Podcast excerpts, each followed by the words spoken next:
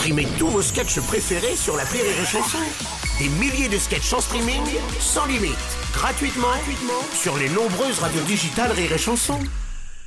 La blague du jour de Rire et Chanson.